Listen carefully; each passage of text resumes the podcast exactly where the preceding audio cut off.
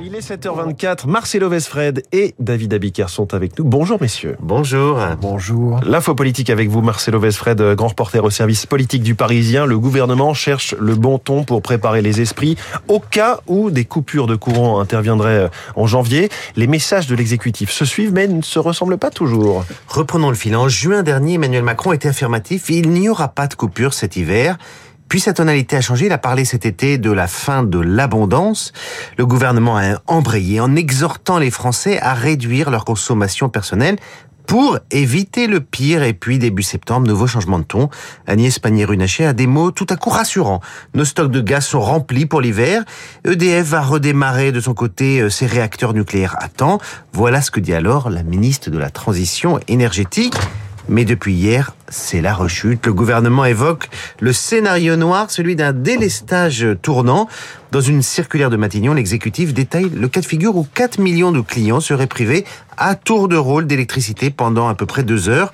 Ce cas de figure ne peut être ni exclu ni confirmé. Il convient donc de s'y préparer. C'est ce qu'écrit Elisabeth Borne dans son message au préfet. Dans la foulée, chaque ministre a décliné le plan. Mmh. Papendiaï, par exemple, pour l'éducation nationale, a annoncé que les écoles fermeraient le temps des coupures. Bon, alors pourquoi cette communication fluctuante? Le pouvoir balance entre éviter tout effet de panique, c'est normal, et anticiper une situation de crise car chacun garde en mémoire le fiasco sur les masques ou plus récemment sur la pénurie des carburants, pas du tout anticipé par le gouvernement. C'est donc une ligne de crête, pas simple à tenir, ça zigzague un peu à, la décharge du gouvernement. Il y a aussi des inconnus qui n'arrangent pas les affaires la météo qui est par définition imprévisible, mais surtout les nouveaux retards de maintenance annoncés par EDF. Au pire, se rassurent en privé les communicants de l'exécutif.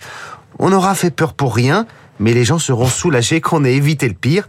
Rendez-vous début 2023 pour faire les comptes. L'info politique de Marcelo Vesfred. Merci beaucoup, Marcelo. David Abiker, les titres de la presse à la une, le plan Borne pour les retraites. C'est la une du Parisien aujourd'hui en France, dans lequel la première ministre euh, dévoile les grandes lignes de la réforme. Olivier Dussault, lui, défend dans la croix les assises du travail qui s'ouvrent aujourd'hui.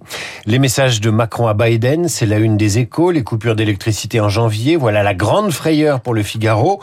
Élection à la présidence d'LR. Qui pour la droite Rikiki. Libération semble faire rimer Ciotti avec Rikiki.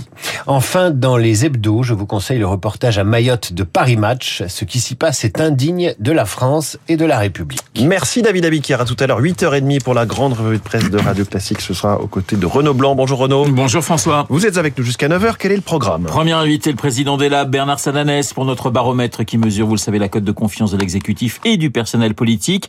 Le baromètre est Lab, Radio Classique, Les Échos. Il est tout chaud et on en parle dans 10 minutes.